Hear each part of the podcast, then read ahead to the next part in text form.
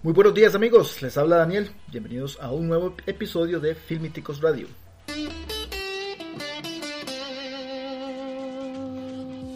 Para el programa del día de hoy tenemos a un invitado muy especial, directo desde Algo Más que Cine, nuestro amigo Dionar Hidalgo. Buenos días, Dionar. Muy buenos días, hola amigos, un saludo. ¿Cómo va todo? Bien, bien, bien, ahí, vamos, ahí vamos. Todo a cachete, como decimos popularmente. Sí, sí, todo súper cool. Dionar, tenemos mucho de qué hablar el programa del día de hoy. Sí, hay, hay mucho mucho que comentar, mucho que opinar. Este, tenemos muchos highs. Eh, ahorita estamos en, en el momento de, de sacar todas las teorías posibles con Vengadores. a ver cuál de todas atinamos, porque son demasiadas. Ok, bueno, entonces arrancamos con un repasito rápido de las noticias más importantes de la semana. Sí, sí, dale. Perfecto. Ok, Jonar, esta semana, este, ¿cómo lo decimos? Fue una eh, semana relativamente convulsa. Sí, en cuestión de noticias, hubo varias cosas ahí interesantes que se eh, dieron durante los últimos siete días. Eh, una de las noticias que más nos llamó la atención, hablando en el campo de películas y videojuegos, fue la noticia de que Joel Edgerton va a um, ser parte del reboot de Mortal Kombat, una película que está basada en el popular videojuego. Eh, ahí yo estuve leyendo la información y me pareció interesante, curioso que el personaje que él va a interpretar es un personaje completamente nuevo, que eh, no, he visto yo al menos yo en ninguna de las versiones anteriores del videojuego.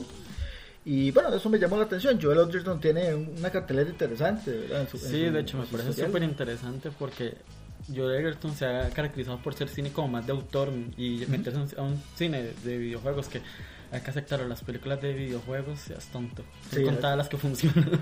Sí, este, a mí, como te digo, a mí me llamó la atención. O sea, la película sí va a tener en su roster personajes como, como eh, Scorpion, ¿verdad? Pero ahí. Eh, están como adaptando para los nuevos tiempos también. Sí, correcto, correcto. Bueno, hay que tomar eso en cuenta, hay que darle seguimiento. Esperemos que pronto Warner Brothers nos dé alguna confirmación ¿Cuándo fue la última vez que salió una película de Mortal Kombat? Pero en los 90 fue. Bueno, para el cine sí, pero hay, hay varias versiones, digamos, series. Hubo una, una hace, hace poco que, que salió en YouTube. Este, salía Michael J. White. eran unos, unos cortos. Ah, cortos. ¿Verdad? Entonces, este... Pueden basarse en los cortos, seguro. Sí, sí, sí, no, pero, pero, pero era vacilón. Vieras que, que la, a mí me gustó esa miniserie pero realmente así digamos como producciones hollywoodenses esas de los 90 son las, las, únicas que, que, recuerdo y que realmente no he visto. Bueno la primera es un, placer culposo tengo que admitir. A mí esa película es bien mala pero a mí me gustó. Sí son placeres culposos y todos tenemos placeres la segunda no. Bueno pero sigamos hablando del tema de los videojuegos. Eh, esta semana también salió un nuevo trailer de Universal Pictures de la película Doom Annihilation el trailer llevaba el título de We Call It Hell. Esta película está basada también en ese popular videojuego, en ese shooter. Y yo me planteé esa pregunta, ¿verdad? ¿Será después de ver este tráiler esto una crónica de una muerte anunciada o de podremos esperar algo bueno de esta cinta? Mi opinión, eh, eh, está mi comentario. No, sé. No suspensivos. Sí, sí. vale la oportunidad. Vale la oportunidad, but no sé, no like. yo, yo, yo siempre he sido un fiel creyente de que las cosas hay que darles su oportunidad. Sí, sí, yo también. Sin importar que tan mal se vean. O sea, yo entiendo que algo a uno no le llama la atención, pero calificar algo bueno o malo, mejor esperemos. Sí, sí, de hecho, en veces, en veces ve películas o series, lo que sea, ve el trailer y dice, what the fuck es esto. Pero cuando usted las ve, dice, no está tan mal. O a veces te, te, te, tapan la boca y dice, madre, qué buena que está. Sí, sí, sí, se llama una sorpresa agradable. bueno, vamos, a ver, qué, sucede. Esta cinta sí va a salir directo para el mercado de DVD Blu-ray. Ah, entonces, entonces este, eh, hay, hay, que, hay que tomar eso como una señal nada más de alerta, para tenerlo ahí en cuenta. Pero se ve bien, vamos a, vamos a ver qué pasa, vamos a ver qué, qué, sucede con esta película. Más mala que la que hizo La Roca hace unos años no puede ser. no creo. No sé, vamos a ver qué va a pasar. Bueno, vamos a ver qué sucede. Eh, otro hecho vacilón que eh, sucedió durante la semana fue eh, lo que se ventiló sobre Tom Holland. El joven actor está en negociaciones para tomar el rol principal en la película Cherry. Esta es la próxima película que los hermanos Russo van a dirigir después de su época con el MCU. Yeah. Bastante. Los, los hermanos Russo está- están. En esta semana tuvieron mucho que hablar. Claro, mucho de qué hablar. Sí, y uno de los datos fue esto de Cherry y Tom Holland. Eh, esta película de Cherry es basada en hechos reales y va a contar la historia de un médico que estuvo en la guerra de Irak. Solo que no me imagino a Tom Holland de médico en la guerra de Irak. Eso, eso tengo que verlo. Aunque Tom Holland fuera de, de Spider-Man y este universo Marvel tiene muy buenas películas. Sí. Incluso cuando se dio a conocer que fue con la, con la película Lo Imposible, que, que es para mí mis películas top de los últimos 10 años. Ahí fue donde conocí a Tom Holland. Y el año pasado salió una película que se llama La Ciudad Perdida de Sí, con, con Charlie Hunnam. Ajá, y me gustó mucho el papel, aunque era muy, muy pequeño el papel, se, se era llamativo. Entonces, tal vez dándole ya un protagónico de verdad serio, vamos a ver qué tal está Tom Holland, porque solo lo- muchos lo recordamos solo como de Spider-Man, un Ujú. teenager ahí en este universo de Marvel. Entonces, vamos a ver qué tal. Bueno, es un joven actor. Creo que al menos con su trabajo en el MCU ha probado, ¿verdad? Que tiene carisma. Y un proyecto de este tipo es un reto profesional bastante Ah, interesante, sí. ¿verdad? Para una persona que eh, tiene muchos años por delante, ¿verdad? Entonces creo que... que Sí, vamos a ver, es como que creo, creo que esta película, si Chevy sale adelante, eh, bien, bien, como se tiene planeado, puede marcar un antes y un después en la carrera de Tom Holland, ya alejándose fuera del cine Sí. comercial, ¿verdad? Claro. Que al final muchos actores lo que buscan es hacer este cine comercial, generar popularidad y después ya empezar a hacer proyectos que los desafíen como actor. Tengo el caso de, de esta niña, Dakota Johnson, que Ujú. muchos la acordamos por 50 sombras, pero si ustedes empiezan en la filmografía que está haciendo, ya después de esa cosa horrorosa que hizo, Esas cosas horrorosas. que Sí, esos tres. esas cosas que, que no vamos a mencionar. Pero, o sea, este año en Suspiria, yo dije, wow. Sí. O sea, entonces, me imagino que Tom Holland puede también hacer ese, ese salto de quiebre y mostrar ya su capacidad actoral, ¿verdad? Ojalá, En un ojalá reto o sea, tan los, importante. los fans somos los que nos vemos beneficiados. Bueno, obviamente ellos como profesionales, pero nosotros los fans nos vemos beneficiados cuando un actor y un director, bueno, en este caso Los los hermanos. Russo, pueden expandir, ¿verdad? Sí, hacer cosas diferentes a lo que nos tienen. Porque al final de cuentas, eh, Marvel es un, es un. Son películas, ¿cómo es que se le dicen?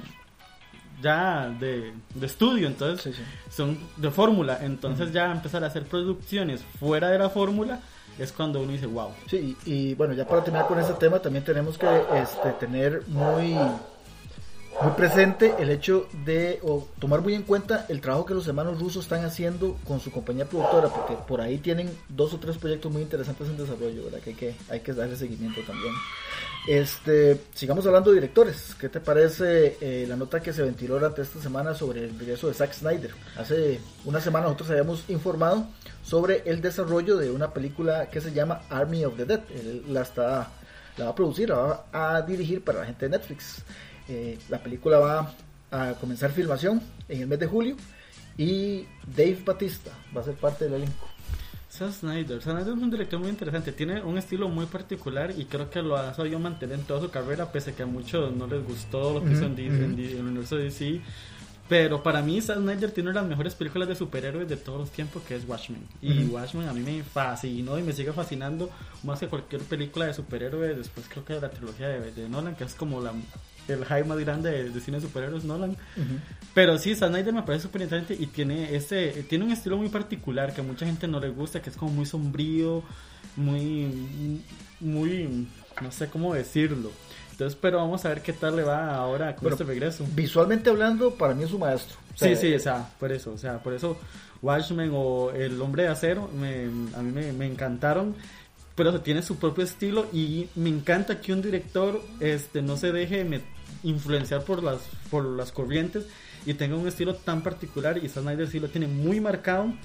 No es como la genialidad, pero sí me gusta que tenga su propio Bueno, yo, yo no sé qué decirte sobre ese tema de la genialidad porque, digamos, esto es por supuesto una opinión muy personal, pero yo cuando vi la versión extendida de Watchmen, o sea, a mí Watchmen me encanta y vi la versión extendida y quedé enamorado de esa cinta.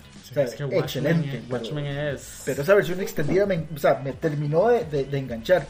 Y este Batman v Superman, Dawn of Justice, bueno, la, la versión de cines, pues sí me gustó. pero cuando vi la versión extendida, sí, es que, es, que sí, Snyder es, es increíble. Snyder tiene su, es que, como le digo, tiene su propio estilo y él lo defiende, lo defiende. O sea, pese a lo que le puedan decir y todo esto, el tiene su propio estilo y creo que eso lo ha hecho un director tan interesante, pese a que no son, no todas sus películas son buenas, no todas son malas, etcétera, pero que tenga un estilo propio, para mí es importante. Es como creo que refleja su personalidad y quién es él y yo creo que es lo que hay que meditar mejor cuando un director es así, que tenga su propio estilo y o sea, que lo lleve y espero que en esta película nos sorprenda y vuelva a mantener ese, ese estilo que siempre se ha caracterizado. Sí. Y que es un regreso realmente, porque está desaparecido después de su tragedia familiar. Sí, sí, sí. Sí, entonces desearle lo mejor. Un dato interesante sobre esta cinta es que eh, en teoría es una secuela de su primer película, ah, Dawn of the Dead, ¿verdad? que, es una de las películas que mejor calificación ha tenido, ¿verdad? que la ha hecho. Muy buena cinta. A mí me gustó mucho. A mí me gustó mucho. Y bueno, otra película que me gustó montones de él fue los los guardianes de Gajul, la, animada. ah, sí, Gajul es demasiado linda. A mí me encanta, me encanta. Me gustó mucho cuando la vi. Y, verla en el cine era una experiencia increíble en aquel momento aquellos años, ¿verdad? Que el 3D estaba desarrollándose más a fondo y todo eso. Y Gahul tenía su, su estética, o sea, vuelvo a lo mismo, tiene su propio estilo. y eso es lo más importante, que un director mantenga en su filmografía un estilo tan caracterizado como lo tiene él. Bueno, eh, recordamos de nuevo, entonces la película se empieza a filmar en el mes de julio. Y es para Netflix. Y es para Netflix. Entonces, todo el mundo la puede ver. Vamos, todo el mundo la puede ver. Eh, continuamos. Este, este tema yo sé que vos tenés mucho que hablar al respecto. Eh, esta semana, no me gusta. esta semana salió el primer tráiler oficial de Aladdin. Este nuevo avance fue una versión ya más extendida de los teasers que Disney nos había presentado. Eh, yo he notado una gran especulación en la recepción que la gente ha tenido sobre esta película muchos comentarios negativos, ¿verdad? Con dudas sobre la cinta. Todos, todos tenemos opinión. Todos tenemos opinión. Pero, eh, bueno, esta cinta, perdón, este trailer ya nos dio eh, una amplitud. Sí, voy a aceptar que eh, ya mejoró un poco en calidad, porque es que los primeros teasers eran para sentarse a llorar. Y ya por lo menos aquí mejoró un poco, este, lo, lo acepto, ya, ya se ve un poco mejor se ve demasiado Bollywood, no sé por qué, la veo demasiado Bollywood, aunque la película ocurre en Arabia, veo mucho Bollywood. Y lo siento, Will Smith no me sigue, no me convence como el genio. No lo acepto, lo acepto, lo acepto y no me gusta. No, compró la idea de ver a Will Smith como el genio. No, no, no. O sea, no, no lo veo tan mal. Ya se ve mejorcito el CGI, ya, ya, ya, ya ve un poco mejor. O sea, lo va, lo va a aceptar y visualmente se ve vibrante. Insisto, lo veo muy Bollywood, no sé por qué. Pero bueno, vale la oportunidad. Y esta película, la, única oportunidad que lo doy es por su director. Por Guy Ritchie. Guy, Ritchie. Guy Ritchie tiene un estilo muy único que lo es como Zack Snyder, tiene su propio estilo, omitiendo la cosa que hizo con Madonna. Sí, sí. Pero sí, las últimas, las de Sherlock Holmes, este, incluso... Las de Arturo me gustó. A mí, más o menos. Veamos, fue mucho mejor por ejemplo, que esta cosa que acabas de sacar de Robin Hood. Ah, no, no, sí, sí, sí, es que. o sea, no, no, no sea, por eso tiene su propio estilo, aunque la película es medio medio. Pero entonces, de hecho, en la primera parte del tráiler sí lo noté muy, muy Guy Ritchie. O sea, lo noté mucho. que por lo menos está dejando su marca, aunque claramente Disney se caracterizaba mucho porque Disney se mete en sus producciones y al pie hay que hacer lo que ellos dicen. Pero sí noté por lo menos en el tráiler que hay como un poco ese estilo de Guy Ritchie. Vamos a ver qué tal. Me da miedo que la, la, película se vuelva muy comedia romántica, porque una parte que se nota que es como mucha comedia romántica ya. Pero si no, es que de las películas de Disney de este año, la es la que le tengo menos fe, no sé por qué. Sí, eh, eh, en, en, general es una de las películas que este más prejuicios ha tenido, pero eh, a ver, yo entiendo la posición de la gente con respecto a Will Smith, es, es una figura, es un actor muy popular, muy bueno, para mí un actor genial, pero él no ha logrado, o Disney no ha logrado vender por completo su imagen en este personaje. Sin embargo, sin embargo, tomando en cuenta la calidad de Guy Ritchie como director, creo que en eso estamos de acuerdo, y sin tener ninguna duda de la calidad de Will Smith como actor, yo estoy dispuesto a darle a esta película sí, sí, sí de hecho, sí, yo, yo en, mi, en mi reacción, aunque la gente me odió en el canal, yo dije que le dar la oportunidad como todo, obviamente, pese a que no me no voy así con la expectativa tan alta, se pusieron pregunta con el Rey León, o sea, mi high del Rey León o sea, o puede ser, o que me encante o no me guste. O sea, Aladdin voy con expectativas bajas y puede ser que realmente no me guste. Pero si usted me pregunta Dumbo o el Rey León, que son como más aquí, ¿verdad? Entonces, por eso, Aladdin, este, no tengo mucha expectativa. Puede ser que realmente al final me, me guste. No Sí, sé. o- ojalá que nos dé una agradable sorpresa. Sí, sí, sea, Entonces, eh, bueno, para los que estén interesados en esta cinta, tengan presente que su estreno tomará lugar en salas de cine alrededor del mundo a partir del 24 de mayo. sí, ya estamos. O sea, eh, abril y mayo tengan mucha plata porque van a pasar metidos en No, el cine. abril, está horrible. también. Abril, mayo, este, bueno, es que abril, mayo y junio, o sea, es para Sí, está- sentarse está a llorar de que tu billetera va a quedar literalmente Sí, los sí. O sea, porque ya tenemos, ahorita este fin de mes está, este, está Dumbo y está no, y vea, Du- Os- vea, está- vea, Dumbo, ajá, Shazam, Shazam, Hellboy, Hellboy, ¿cierto? Avengers, ¿verdad? Bueno, y- perdón, y As. Oz, que Y está entonces eso está, eso está eh, terrible. Pero bueno, vamos a ver qué nos depara eh, Aladdin el 24 de mayo. De nuevo, yo tengo todas las intenciones del mundo de ir a ver al cine y espero. Sí, una- sí, o sea, que son películas que vale la pena verlas en el cine Claro. realmente, por su espectacularidad. Porque le digo, o sea, la pesa todo, o sea, lo veo, tiene muy buena pinta en lo que es visual. Sí, Guy Ritchie, Guy Ritchie también tiene... Sí, sí, a mí Operación Onkel, en lo que es la calidad de vestuarios y escenografías de Operación Onkel me... Sí, eso yo iba a comentar, el diseño de al menos el diseño de producción, de, por lo que he visto en los trailers de esta película. Sí, se ve muy bien cuidado. muy bien. Pero le digo, o sea, lo- no sé por qué me recuerda mucho a Bollywood, no sé por qué, pero aunque la historia ocurre en Arabia me recuerda mucho a vamos, Bollywood. vamos a ver, vamos a ver. Ojalá, ojalá que, que todas nuestras dudas se disipen y que salgamos contentos en mayo, ¿verdad? Sí, vamos a ver, espero, espero porque Aladdin eh, es de mis películas de infancia, por favor. Sí, es- Ninguna como Dumbo, porque es que Dumbo sí, Sí, es mi favorita de, de, de, de, de cine animado Disney, de clásico. Para mí Dumbo es mi, mi gran favorita. Por eso es que Dumbo es la que le tengo más de celo, porque yo, yo y Dumbo desde chiquititos. No, no, pero sí, Ala- Aladdin en 1992 fue una película aclamada. Y, Me encantó que sonara la canción, eso, sí, eso fue como me encantó yo. ay, Suena la canción. Sí, yo cuando escuché la canción, yo, yo inmediatamente tuve que ir a buscarla ahí en YouTube y escucharla nuevo completa y todo porque sí, me, me conectó. Sí, sí, eso fue la- lo que me enganchó al final del trailer, se lo puedo asegurar. Muy bien, continuamos. Este, Dionar, eh, solamente para mencionar eh, de forma rápida, esta semana también salió el primer trailer de la película animada Batman vs. Teenage Mutant Ninja Turtles. La cinta es un, una adaptación del cómic del mismo nombre. Este, yo no tengo muchas opiniones al respecto. Nuestro productor Mike Salas, sí, ese, ese chaval sí, se leyó todos los cómics y él está muy emocionado. Pero bueno, a mí me gustó lo, lo que vi, lo, lo vi así. Sí, yo, yo vi el tráiler, voy a ser sincero, ni sabía que existía un, eh, un universo paralelo entre Batman y las Tortugas Ninjas, lo siento, no es muy fuerte. Sí, sí, ese crossover, Pero eh, sí vi el tráiler y si he visto películas animadas, obviamente, DC y esto, entonces pues, la veré, fijo, la veré. Sí, algo, bueno, yo no sé, yo- vamos, como para aportar, yo creo que eh, era algo que, que inclusive eh, este, nuestra compañera Laura mencionó en el, en el episodio anterior, ¿verdad? Y es que nosotros tenemos que eh, ser conscientes del excelente trabajo que DC Animation está Sí, haciendo eso en sí, ahí sí siempre lo, lo voy a rescatar. El, la animación de DC literalmente es superior a cualquiera. O sea, DC, o sea, las películas, este año, el año, el año pasado y este año, con la, la muerte de, de Superman y todo eso, o sea, son increíbles. Y el año pasado salió una de Constantine también que me encantó Sí, mucho. muy buena película. Muy Entonces, por eso, o sea, película. mm, lo acepto. No sabía que existía eh, un crossover ahí de las tortugas ninja con Con Batman. Batman. Eso no me la sabía, lo siento. Eh, pero sí la veré y la veré y cuando la vea la comentaré. A ver qué tal. Cinematográficamente porque no sabía que existían estos, estos cómics. Tal vez busque Bueno, los cómics y los lea. Vas a tener la oportunidad de verla a partir del 14 de mayo. Que ya Otra, al otra más para mayo. DVD. Súmele la lista películas para Sí, mayo. pero esto es para DVD Blu-ray, entonces vas a poder te- vas a poder ahorrar un par de semanas para comprar el DVD. No, no, no hay que ir de una vez, ¿verdad? Va a estar Vamos, disponible. vamos a ver qué pasa. Ok. Denzel Washington está en negociaciones con la gente de Warner Brothers para protagonizar el thriller policíaco Little Things. La película está basada en un detective ya veterano, un, perdón, un sheriff ya veterano, que se llama Dick. El hombre este, se ve involucrado en una investigación para atrapar a un asesino en serie. Y bueno, el, el- el personaje de Denzel se caracteriza por tener un gran olfato para, para encontrar cosas pequeñitas, ¿verdad? En una investigación, por eso es que se llama Little Things.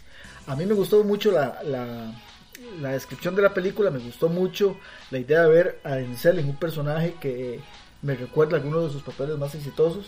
Sí, y bueno, es uno de los actores más este, populares de esta generación, así que... Sí, de, de los- de- es un actor de, de, de viene de los 90. Este, Denzel Washington, di, su filmografía es muy redundante en ese tipo de películas, entonces digamos que... Vamos a ver qué tal. Este, las últimas tres películas de Denzel Washington no me han encantado, realmente. Creo que el último fue Fences, y Ujú. tampoco fue que me, me enamoré de Fences. Ah, Fences solo lo recuerdo por Viola Davis, que ya le dieron el Oscar, pero bueno. Eh, Denzel, vamos a ver qué pasa. Este Little Thing, digamos, es una película que hay que, hay que verla cuando se estrene. Y yo creo que hasta que se vea algo y que se concrete o que digan quién va va a salir en la película, podremos comentarlo. Ahorita es como que están, en, están apenas en preproducción. En preproducción. O sea, apenas están con, montando el guion y escogiendo el, el cast. Vamos a ver qué, qué pasa y tal vez sea el regreso de Denzel Washington de verdad a las grandes ligas. A esos este, lugares de, de, Sí, de al- prestigio que, que él, que él se merece. Realmente la última película que yo me, me, me encantó de Washington fue esta, la, de, la del piloto, la, del- la del avión. Ajá, que sale con, con Chris eh, Pine. El que el avión se vuelca. Sí, Salía Chris Pine, no me acuerdo, mira, no me acuerdo. No, perdón, esa era la locomotora. No, tenés Sí, razón. sí, esa es la del, la del tren. Ah, esa la del tren era muy buena, tenía mucha buena adrenalina. Uy, Sí. una tensión brutal. No, sí, pero sí, realmente buena, buena es esa la del vuelo, la del piloto, que el avión se vuelca y eso. Que era un alcohólico. Sí. Entonces sí, eh, vamos a ver que con esta Little Thing, tal vez sea de esas películas que lo regresen al, a la fiesta. Es que hay una que, que, que nadie vio realmente, nadie la vio porque, porque de verdad, la de Roman AJ Israel, que incluso él fue nominado al Oscar a Mejor Actor, pero se le pregunta a alguien y nadie vio la película. Yo medio la vi, las, la vi realmente, o sea, realmente era lo- él era lo mejor de esa película, que, que fue algo, un caso muy curioso porque su el director es el que ha hecho Nightcrawler, Ajá. y Nightcrawler para mí es de las últimas La de grandes. Sí, las Ok. últimas grandes películas de los últimos 10 años. O sea, si nadie ha visto esa película, o sea, Primicia Mortal, que se llamó aquí en Se Costa está, Rica, se está perdiendo una muy linda se experiencia. está haciendo una película que realmente es increíble. Y ese director y después hizo esa película con Denzel Washington, que realmente, en serio, nadie la vio. O sea, realmente nadie la vio. Y creo que nadie se acuerda que Denzel Washington ¿Recordarles el nombre otra vez? se llama J.R. Israel. J.R. Israel. Realmente la película no es buena, pero Denzel Washington sí sobresale este ese año y salió. Y este año, bueno, ese director también salió una, hizo una película este año que está en Netflix que se llama Velvet Bullseye. Que se las recomiendo mucho. La película no es genial, pero se la van a pasar increíble porque es una película rara, completamente rara. Es de unos cuadros asesinos. Si no lo han visto, véanla. Y, y tiene un tremendo reparto porque sa- esa sale Jay Gyllenhaal y sale René Russo, Tony Collette y no me acuerdo quién más sale, pero sale un montón de gente. Y la película se la a pasar en bomba porque es algo raro. O sea, es una película rara, rara, rara. Y a mí me encanta el cine que sea raro. Y por eso Ok. Velvet Bullseye me encanta. vamos, a, vamos a dejarle los links a los amigos este también en, en cuando publiquemos este episodio para que puedan ver Sí, las películas, ajá, ¿verdad? Sí, Y- sí, y- vean Nightcrawler porque es increíblemente buena. Y esta filmografía de ese director este, vale la pena. Y con Little Thing vamos a ver qué pasa. Vamos, cuando tengamos noticias la podremos comentar más a vamos, fondo. vamos a poder comentarlo más a fondo. Bueno, eh, a mí, ¿qué puedo decir de Denzel Washington? De- lo que ya hemos hablado hasta ahora, es uno de mis actores favoritos. Eh, quedé yo impactado. Bueno, a mí Fences sí me gustó mucho. Rescato mucho el hecho de que él fue nominado como mejor actor, como mejor director. Rescato mucho el trabajo que él hizo como Malcolm X. que Ah, fue sí, una sí. de las primeras películas. o sea, la, primer- la película con la que yo lo conocí, yo estaba muy pequeñito Sí, cuando la vi. Y esa película a mí me impactó. Sí, es que Denzel su apogeo en los 90. Sí. Pero, o sea, él, él ha hecho, él ha hecho, ha hecho de todo. Hemos sí. visto en comedias románticas, en comedias, en películas de acción, en, en- en dramas. Bueno, el trabajo que él hizo en, en Filadelfia con Uh, sí, es, es un actor que este no es solo por su popularidad, ¿verdad? No, él- se la ha ganado, él se ha ganado tiene- respeto. Sí, tiene los créditos Sí, en su historial de trabajo para que cualquier persona se sienta emocionada por cualquier proyecto que él tome, porque su calidad como actor no es un sello garantía, pero es una muy buena señal para Sí, o sea, o sea, Denzel Washington es de esos actores top que uno, que uno siempre va a pasar reivindicando y que ha dejado un legado en la parte cinematográfica muy grande por, porque, por todo lo que ha hecho, ¿verdad? Claro, claro. Ok, continuemos. Este, Dionar. Eh, dos noticias rapiditas que involucran al universo de Marvel. Ayer, de última hora, Disney anunció la reincorporación del director James Gunn Se dieron para cuenta de su grave de error. Guardians of the Galaxy Volume 3. Se dieron cuenta de su grave error que estaban haciendo quitarse James Gunn de encima. Pero gracias a la divina providencia, como lo decimos los fans, regresa a dirigir Guardianes de la Galaxia. Y un dato súper curioso de James Gunn es que va a ser el primer director que va a tener dos proyectos al mismo tiempo en DC y en Marvel. Porque acuérdense que James Gunn va, a dirigir eh, el Escuadrón Suicida 2. Sí, este, ahí estuve yo dándole seguimiento a este tema. Ya Disney aceptó que la producción de Guardianes de la Galaxia Volume 3 empieza después de Suicide Squad. Pero vos mencionas algo que es este muy interesante. Es el primer director que va a tener la oportunidad de atender o de hacerse cargo de dos producciones importantes, ¿verdad? Al mismo tiempo, o sea, porque ya en el cambio partido, o sea, estamos hablando que va a tener dos producciones al mismo tiempo, o sea, no termina de una cuando está con la otra. Sí, o sea, sí, porque Guardianes de la Galaxia eh, volumen 3 definitivamente es una de las piezas angulares de la próxima fase de Marvel. Sin Sí, duda sí, alguna. Es, es el cierre de, de- de esa trilogía que, que, se- con Guardianes de la Galaxia. Y yo creo que, que es que nadie más la pudiera dirigir. Realmente, No. yo no sé qué estaba pensando cuando. O sea, entiendo lo políticamente correcto que estaban haciendo por, No, el, no. por el escándalo que, que se armó, esos tweets súper viejos. Pero, o sea, James Gunn, o sea, es un maestro eh, y lo que creó con Guardianes de la Galaxia, o sea, es increíble. La primera, de la, la primera de Guardianes de la Galaxia, creo que para mí es de las mejores películas del universo de Marvel. Realmente es de mis favoritas. Me gusta mucho. Y eso creo que es súper importante que James Gunn regresara y eso. Y mi high está con el eh, Escuadrón Suicida, a ver qué va a hacer. Hay que, hay que, hay que eh, esperar a ver qué sucede con esto. La, la producción de Guardianes de la Galaxia volumen 3, este, creo que va a ser una de las pruebas más importantes que va a tener James Gunn en su carrera como director. Yo te voy a ser honesto, a mí Guardianes de la Galaxia volumen 2 a mí no me gustó. No, es, ma- es que era como repetir la fórmula de la primera, entonces como que ya no No, emocionó. eh, eh, y exagerarla, claro, fue demasiado chiste. Estábamos hablando de eso también curiosamente ayer, qué coincidencia. Pero, o sea, ahora yo, yo, a mí me gustaría mucho ver que James Gunn vuelva, ¿verdad? Y nos entregue algo en tono y en narración que sea muy más parecido a la primera que, que, que la Sí, es que la primera te gustó mucho porque fue como algo nuevo Ujú. eh, y se salía el canon normal de lo que venía haciendo Marvel y eran conocer personajes que mucha gente no conocía y les gustó y realmente la película gustó demasiado. Y entonces solo que la segunda era como repetir lo mismo de la primera fórmula y no era nada innovador, nada nuevo que no hubiéramos visto. Sí, sí, sí. Pero entonces sí, eh, con James Gunn, este, va- a dirigir esa tercera, gracias a la Dina Providencia que regresó, porque no, lo, creo que alguien más lo pudiera haber dirigido. Vamos a ver qué tal. Y realmente vuelvo, mi high está con Escuadrón Suicida, a ver qué va a hacer. A ver qué va a hacer. Sí, ahí, este, yo no sé si vos viste, ahí, ya una alineación sugerida, ¿verdad? Posible de personajes que va a tener para esa, para esa película que se ve vacilona. Sí, sí. Vamos a ver qué pasa. Este, esperamos que, que pronto, al menos con Escuadrón Suicida, eh, la gente de DC nos pueda dar noticias también con, con lo que es los, los detalles de inicio de producción. Ojalá que, que, que arranquen pronto. Y no, eh, este, muy contentos también porque Guardianes de la Galaxia, pues es el bebé.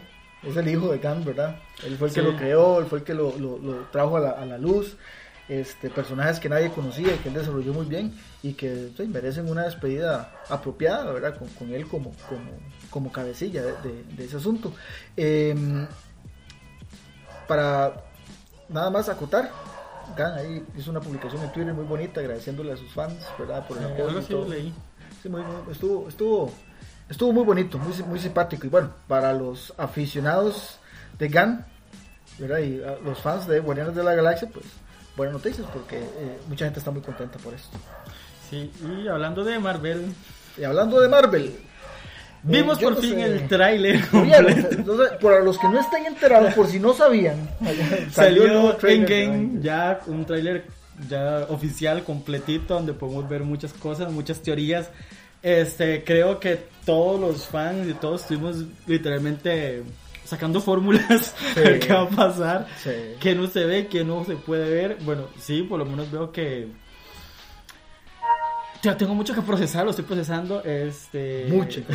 sí. Mucha información. Con Hakai, este, vimos, bueno, no sé, vio como que el pasado ahí de, de Rohini. No, no- no sé, no- no sé qué va a pasar con, con Endgame, pero vamos a ver, este, no tengo mucho que opinar ya. Bueno, porque- son, son, son varias cosas las que, las que hay que hay que las que se pueden decir. Una es que este Yo, por, por ejemplo, tengo el cerebro a, ¿qué? A, a- a un pensamiento más de que se me funda, porque ya estoy, eh, pero como loco, sacando, Sí, o sea, imaginando. yo creo que todos estamos o- ejemplo y, la, y internet no- nos ha llenado de, de- de especulaciones, de, de cosas, de cosas, viendo a ver qué, de, qué, qué es lo que va a pasar. eh, son muchos, bueno, me gustó que ya, bueno, ya al final del trailer pues vemos a Capitana Marvel, ya, ahí contó. Sí, bueno, es que eso, son, eso es lo que quería comentar. bueno, Ya, ya tenemos la confirmación de que Capitana Marvel va a tener una, una interacción ahí o un papel mucho más importante en la trama, aparentemente, por lo que uno puede interpretar de lo que vio en ese tráiler. Ya sabemos que, Que Tony Stark está vivo. eh, efectivamente se van, van a salvarse, van a llegar, ¿verdad? Eh, ya sabemos, ya creemos, perdón, que efectivamente van a tener una misión ahí al reino cuántico. Cuántico, sí, sí, donde Scott va, o sea, Atman va a tener... Bueno, eso es lo que interpretamos por los trajes, ¿verdad? Pero Sí, sí, yo- de yo hecho, todavía no estoy muy los trajes ya se sabía mucho porque los trajes incluso ya se habían anunciado incluso en varios eh, rankings de que los trajes ya estaban para hacer muñequitos y todo, entonces ya sabíamos que iban para el mundo cuántico. Por si no sabían, ya existen muñequitos y todo. Ya sabemos que ellos, digamos, a diferencia de Infinity War, los Avengers, los, The Avengers, los Avengers es en Costa Rica, The Avengers. The Avengers en Estados Unidos, en el resto de Latinoamérica, los Vengadores, y en Costa Rica, los Avengers. El bueno, entonces los Avengers van a, a tener un papel todavía más importante en comparación con Infinity War, que Thanos fue el personaje principal, entonces Sí, sí, aparentemente ya, está... que ellos van a tomar, sí, pues que al- al- en la primera, eso fue algo que se le rescató a Marvel porque los villanos de Marvel siempre han quedado como muy, muy bajos en calidad y todo. Eh, y ahora en con Thanos y Thanos sí tiene una profundidad, yo creo que desde Loki no se ha visto un villano tan... Desde Loki no, nunca han tenido un personaje así. tan, un villano tan presencial y aquí ya no con Thanos en, en Infinity War pues sí funcionaba. Eh, vamos a ver qué va a pasar con Endgame. Eh, sí se nota que, que ha pasado un tiempo. Lo que datos curiosos del tráiler, vamos a ver. Eh, sí se nota como que de- del chasquido a, a lo que vemos en el tráiler sí ha pasado un tiempo. Incluso podemos verlo hasta en el pelo de, de Natasha, Sí, de Viuda Negra. son dos o tres años han pasado. Sí, ¿no? por ahí han pasado, entonces se nota ya ese, ese tiempo. ¿Cuánto habrá durado eh, Scott en el mundo cuántico y cómo habrá salido? Es una de las respuestas que ocupamos. Respuesta que ocupo, ¿qué ha pasado con Capitana Marvel de- desde que la dejamos con los allá de bienes y raíces, con los, con los, con los los Skrull, buscándoles casa? No sabemos qué ha pasado. Y vamos a ver, y, y cómo es que llega Tony, ¿verdad? A, a la Tierra, ¿verdad? Porque Sí. vemos que Tony sí, sí aparece. Y al, sí, el tráiler sí te marcó que este Clint eh, Barton va a tener una, una presencia muy fuerte en la película. Se- es uno de los que más sale en el tráiler, realmente. Eh, vamos a ver qué tanto eh, presencia va a tener. Si vemos que es Natasha la que lo va a, buscar a Japón, donde está, que ya, ya no es Hokage, va a ser este Ronin. ¿Qué más? Eh, son como los de puntos que tenemos El, referenciales el- el al personaje de Clint Barton, por fin, Sí, le, por le- fin nota va a tener una, una presencia fuerte. una presencia importante porque es un personaje muy bueno, demasiado, bueno en los demasiado rudo en los cómics. Y bueno, el personaje de Ronin particularmente también es un personaje este muy interesante, entonces espero, Sí, espero que, que, sea lo que va yo- tener, él va a tener, creo que en teoría, si mi lógica no me falla, creo que también va a tener mucha presencia en la película de Viuda Negra que ya está en preproducción, que andan diciendo, que va a salir, e incluso dicen que se escucha rumores, no sé, no, no, no han confirmado nada, que Emma Watson podía entrar también a, a Marvel en la película de Viuda Negra. Dicen. vamos a vamos a ver qué sucede. en Pero todo caso, ahorita todos estamos con Endgame, a ver qué ha. Todos estamos con Endgame. Compártanos, amigos, sus opiniones sobre este tráiler. Compártanos cuáles son sus teorías.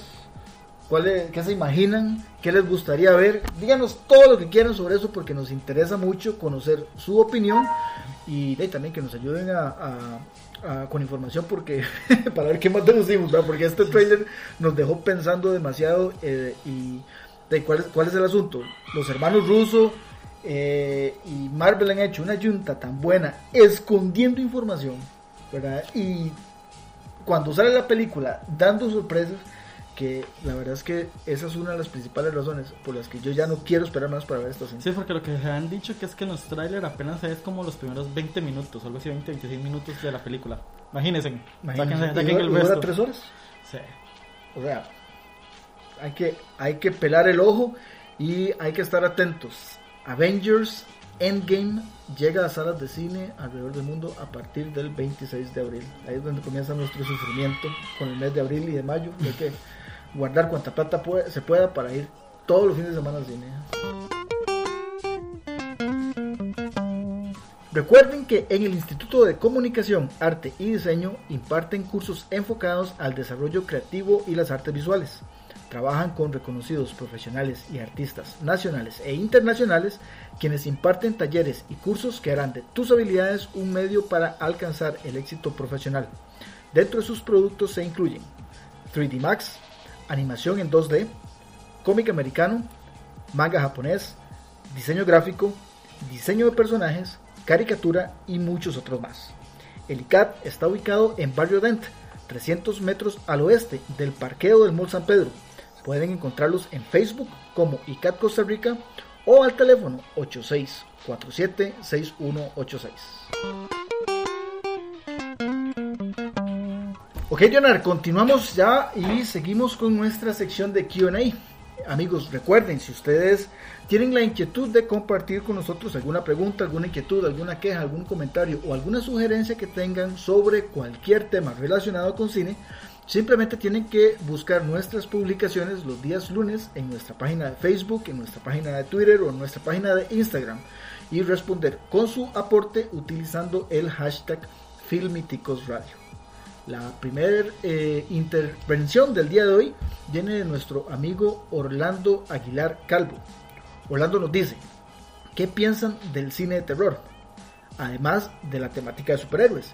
Siento que va por buen camino Warner. tenemos dos preguntas, eh, partámoslas en dos. Empecemos, Leonard, si te parece, con tus impresiones sobre el cine de terror actualmente. ¿Qué, qué pensás? Bueno, eh, con el cine de terror hay que tener dos vertientes realmente que están funcionando mucho. O sea, en la parte comercial del cine de terror, bueno, tenemos esta saga del conjuro, películas como los las se me olvidó la Sí, todas estas, pero eh, las películas como tipo Saw, que se me olvidó el nombre. Ay, se me fue la palabra. Bueno, te los, los thrillers psicológicos. No, no, no, no, como tipo Saw. Eh, o Escape Room, que está en ahorita en las salas de cine, así. Se me olvidó el nombre. cine, cine como cine sanguijuelo, algo así. Pongámosle, un nombre, porque ahorita no me acuerdo cómo es que se le dice. A ya, ya, lo más, más gore. Sí, gore, gore, cine más gore. Esos son como los vertientes que siempre están. Pero resulta que las productoras de Estados Unidos se dieron cuenta que ese, ese, estilo de cine ya está como muy gastado, muy básico y es demasiado realmente cliché. De hecho, a mí me pasa que yo veo películas como Annabelle o Escape Room y digamos que yo sé lo que va a pasar. Ya yo voy adelante a la película y eso a mí me da una flojera. Sí. Al cambio, otras películas como las productoras Blue, eh, Blue Films y AK24 están haciendo un, un género de terror nuevo realmente que muchos críticos lo leído no les, no les ha gustado, no, no, entran en la onda, que es un cine más psicológico, más de autor, este, que no necesitan jumpscare o sangre para impactar al público y son películas realmente fuertes. El año pasado teníamos Hereditary que generó, a mucha gente le gustó, a otros no les gustó, porque era una película muy pausada, muy suave, pero era un terror tan profundo que mucha gente no entraba en esa onda. A mí realmente Hereditary me pareció una obra maestra del terror de los últimos años. A mí me encantó y la cara de Tony Collette era genial. O sea, yo creo que soñé con Tony Colette haciendo esos gestos mm, psicodélicos. En De hecho, mucha gente sorprendió que ella no hubiese sido mencionada de alguna forma en los Oscars por la actuación que ella. Sí, es que hay un problema con los Oscars. Eh, con los Oscars sacar un programa completo para analizarlo. Los académicos, como que no entran mucho en, el, en estas películas de género. Y Hereditary, hay que aceptarlo, es una película de género. Y si ustedes se dan cuenta, en los años de los Oscars son contadas las películas de género que, de que, que entran bueno, sí, pero continúa porque, porque sí, sí, hay algo importante que decir, pero perdón, no, te Sí, eh, entonces, bueno, eso con eso. Este, que otras películas que de terror de los últimos años que son muy buenas, que entran en ese estilo que están formando, está como Babadook, que también es un terror psicológico. O este, ajá, Get Out, que bueno, Get Out, pese a no que es terror, pero es más, yo lo como más thriller, no lo veo tan terror, por un ciento te lo, veo como terror, no sé. Pero ya Get Out era como otra fórmula muy crítica social. Y este año, bueno, yo hablando de Jordan Peele, viene con con Oz, que habla sobre los doppelgangers, sobre estos terrores psicológicos de nuestras personalidades. Este, no sé nada más de la película y no quiero leer más de la película porque es una de las películas más importantes para mí este año. Sí, sin ninguna duda. Sí, nosotros es de esas películas que me muero por ver realmente, o sea, estoy diciéndola ver ya, a ver qué nos trae Jordan Peele. Entonces, ese es, ese es el género de terror que está analizando mucho y es el género que a lo que entiendo, va, va a irse por ese rumbo. Es que yo creo que lo, que lo que la gente tiene que tener claro es que, digamos, el género de terror, o al hablar del género de terror, nosotros no podemos encasillar ese género en lo que la gente, digamos, estaba más acostumbrada a ver por, por, por, por lo que vos decías de la saturación, del gore y todo eso, sino que es un género que Quiere ampliarse. amplía o incluye una gran variedad de subgéneros. Estamos el, el- el psicológico, por ejemplo. Get Out fue una de las mejores películas ¿verdad? que salió en los últimos años y bueno, a mí me encantó que, Get Out, que- y la que- que estoy nominada al Oscar. sigo- Sí, pero fíjate que, que o sea, Get Out fue uno de esos pocos casos en los que estuvo considerada en los Oscars gracias al trabajo de Jordan Peele, gracias al- a, la increíble eh, interpretación que hizo este chaval Daniel fue un- dijo la aquella. un- un- un- una actuación impresionante, a mí me encantó. Sí. Y sí, o sea, vienen muchas cosas muy interesantes. Bueno, vos ahora estabas hablando, por ejemplo, de Suspiria, que fue otra Uy, sí. muy agradable Pero, sorpresa. o sea, Suspiria. No, soy- déjame decir esto, y, y, bueno, para este año, ya, ya mencionaste As, y también hay que tomar en cuenta, eh, por ejemplo, It, Chapter 2, Ah, sí, la que es otro, otro It era terror psicológico, mezclado con gore, pero era más que todo psicológico. Y dicen, o sea, lo que escuché, que estuve leyendo y viendo entrevistas de Jessica Chastain, dijo Jessica que Ujú. viene, va a tener una de las escenas más sangrientas y brutales que se ha visto en el cine. No sé, eso fue lo que dijo la actriz. Ujú. Veremos qué tal, porque sí, eh, al caso de Andy Muschietti, porque lo que hizo Andy Muschietti en la primera me fascinó, Sí. me fascinó, y Sí. es de esas películas top de, de, de su género. Y esta segunda parte, bueno, ya incluye a Jessica Chastain, ya es calidad asegurada de, de Pues tiene un magistración. elenco, porque vamos, está Jessica Chastain, está Bill Fader, está James James McAvoy, este, ya se, pues se ya- me olvidó el nombre Ya que otros Jessica. Chastain, es Jessica Jessica Chastain ya es gar- garantía de calidad, porque si, si, si, si siguen mucho la carrera de Jessica Chastain, Jessica es una de las actrices más intachables que no ha hecho ninguna tontera. A, a mí me encantó esa mujer en Molly's Game. Uy, sí. Ya, Sí, Sí, eh, eh, ella en Molly's Game, o sea, es que ella tenía una facilidad para decir los diálogos de este hombre, Sí. de ese escritor, que olvidó el nombre la palabra de ese escritor ahorita, eso, que tiene una característica muy, muy genial para generar diálogos. Sí, no, no, Jessica Chastain definitivamente es una de las actrices que hoy en día tenemos que, que también te- tomar muy en cuenta en las conversaciones de, de cuando salen películas interesantes, Sí, porque ella, yo, ella de hecho, es, en es el, trailer, en el trailer de los X-Men, realmente, que la- no, no, no me llama mucho la atención la película, no sé por qué, no sé, pero realmente algo que me llama la atención mucho es es Jessica Chastain, como que le da una presencia Muy misteriosa, Misteriosa o sea, hay, algo, ajá. hay algo muy misterioso alrededor Y- del y- personaje de ella. Y yo que he seguido mucho la carrera de Jessica Chastain desde que empezó realmente, creo que he visto Ujú. prácticamente todas las películas de ella. Jessica Chastain es muy cuidadosa al hacer, a hacer películas. Sí. Entonces, por ese lado le tengo una esperanza a la película. Vamos a ver qué va a pasar con los X-Men. Porque Apocalipsis, lo siento, me- era para llorar Apocalipsis lo que hicieron. Sí.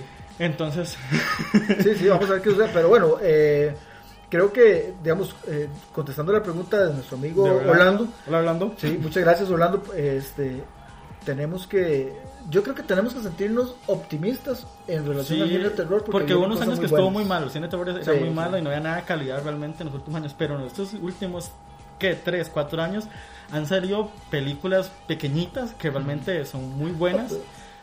Hay que, por ejemplo, disculpa, digamos, nada más para tomar, por ejemplo, el caso de Jordan Peele, que vos mencionaste muy bien Get Out y ahora viene Us. Este, Jordan Peele está a través de su productora, Monkey Productions, haciendo también cosas alternas muy interesantes. El hombre está participando ahí en, en el desarrollo de unas series. El hombre va a participar en el, en el remake de The Twilight Zone. ¿Me Ujú. entendés? Entonces, Monkey Paw Productions, Blumhouse, Ujú. son, son casas productoras que, que están haciendo carajadas muy interesantes. Entonces, es, es algo que, que y hay que les funciona, les funciona muy bien porque vea, vea. Get Out, eh, realmente si usted me preguntara cuál es la película más taquillera de todos los tiempos, pues nadie, nadie, nadie se lo imagina y puede ser Get Out. Porque Get Out costó ¿qué? 15 millones. Si acaso. 10 millones, mucho. y hizo casi 500 millones. O sea, sácale la- el, grosor de, de costo y todo esto, la inversión y todo. Realmente súper taquillera, súper funcionó. Y realmente, entonces, esas pequeñas películas realmente son las que terminan generando más ganancias. Bueno, eh, un, un ejemplo, una película eh, horror, que- ciencia ficción, eh, 10 Cloverfield Lane. Ah, sí, la Esa película, el presupuesto fue mínimo, random. o sea, 20 millones, no, y, y eso es un sintón. Ajá, Un y generó bastante taquilla. Lástima que Cloverfield para... Para, no, o sea, parado, Pero- eso no existe, por eso Eso terminó no en Netflix. Todo terminó en Netflix, este, eh, Next, por Next. favor. Eso, es lo que- eso, eso, eh, lo podemos enterrar. Orlando, tenemos muchas razones por las cuales sentirnos oro- eh, optimistas eh, en relación al género de terror. Y creo que también podemos decir lo mismo de Warner Brothers Ajá. y DC Films y DCU. ¿Qué, qué, qué impresión tenés vos? Vamos a ver, este, con DC, eh, creo que por fin, por fin, creo que ya encontraron su camino. Es que yo creo que sí, ellos que se apresuraron tanto, que hicieron El Hombre de Acero, después Batman vs Superman, bla, bla, los metieron todo así como pum, pum, pum, pum. Y no le dio el respiro que necesitaba este, Sí. realmente como lo venía haciendo Marvel. ¿Qué tiene que haber hecho eh, DC al inicio? Ok, hicieron la película de, de Superman, ahora tiene, ha- haceme una de Batman, explíqueme de ese Batman de dónde viene y explíqueme por qué está enojado con Superman, no me lo metas de un solo de golpe. Ese fue el problema que tuvo DC desde el principio, que intentó meter todo de, de un solo, que la gente no le gustó, se sentía como más este... ¿De, de- de dónde salió este Batman? Sí, la sí, gente... Hay que entender, el gremio de los cómics eh, no somos muchos, no somos Sí, muchos los fanáticos. Entonces, el- la gente popular, que realmente el- es el que va a jalar dinero, o sea, para que entren todos, o sea, Necesitan conoce- historias más o sea, elaboradas. na- no tan elaboradas, sino que les den una primicia con que decir, ok, vengo de aquí, sigue esto. DC no lo estaba haciendo. O sea, nos presentó el hombre de acero, ok, funcionó, gustó. Ok, no, no venirme con Batman vs. Superman. Sí, sí. Porque el Batman que conocíamos a- en ese momento, como espectador promedio en general, todos, era el de la trilogía de Nolan. Sí, Christian, Y, ajá, Bale. y- y ahora nos traen otro, otro Batman ahí peleando con Superman. La gente ni entendía nada, no saben de dónde venía este enrollo. Entonces, ese fue el problema que tuvo DC. Entonces, ¿qué está haciendo DC? Creo que ya entendieron que la gente ocupa personajes y después hacer el universo, como Sí. hizo Marvel. Nos presentó Iron Man, nos presentó Hulk, bla, bla, bla, así sucesivamente, hasta lo que tenemos ahora. Creo que DC va, por fin encontró buen camino y ya nos trajo La Mujer Maravilla, Aquaman, ahora viene Chazan, que, que me muero por ver Chazan, lo acepto. me, me tiene así como Chazan, Chazan, Chazan. Sí, y ya después viene Wonder Woman 2. No sé cómo que va a entrar este en Birth of Pride, no sé cómo van a hacer. eh, of este- Prey, ajá. ajá. No, pero ahí también viene la Joker. Sí, pero la Joker no, no entra en el universo de. Pero son esas historias individuales que vos mencionás que Ajá. la gente quería. Que nosotros estábamos hablando de eso la, la semana anterior. Este, y bueno, exten- eh, ampliemos un poquito más sobre ese tema hoy. Perfecto. Este, yo estoy completamente de acuerdo con vos. A mí me encantó Batman v Superman, ¿verdad? A pesar de que tenía algunos plot holes y, y todo el asunto, pero yo leí el cómic. Sí, yo vi la película animada. Sí, yo conocía pero- el, ¿cómo se llama? El contexto de, de ese play. Ah, hay. Muchas cosas que, que, que, que la gente no, la no gente conocía, promedio no conoce, o sea, No al final de cuentas, digamos que de una sala de 300 personas que entran a una sala, digamos que 50 conocen los cómics, el resto de la gente no, no los conoce, entonces este fue el problema que DC no empezó a gustar, que tenía problemas de taquilla, de presupuesto, de la gente no le gustaba porque, porque no entendían nada, no entendían Sí, nada. Y, y luego, de, también otro problema fue que no se casaron con esa idea. Porque, digamos, si No la ves- defendieron tampoco. No la defendieron, porque eso fue lo- por eso fue que Justice League terminó siendo el desastre que fue. Y es que no dejaron que Zack Snyder terminara su versión. Sabemos que tuvo su problema familiar. Entró Joss Whedon, cambió completamente la película y eran tijerazos algo por todo lado. Ese montaje de la Terrible. Justicia era para sentarse a llorar. Eran tijerazos de tijerazos. Sí, sí. Era como, el- es como Bohemian Los Rhapsody. efectos, los efectos especiales, horribles. Sí, también. Sí, o sea, era, o sea yo, ya, es como cuando me preguntan, no sé, con Bohemian Rhapsody con montajes. Yo no sé qué le dieron, por qué le dieron el Oscar en montaje.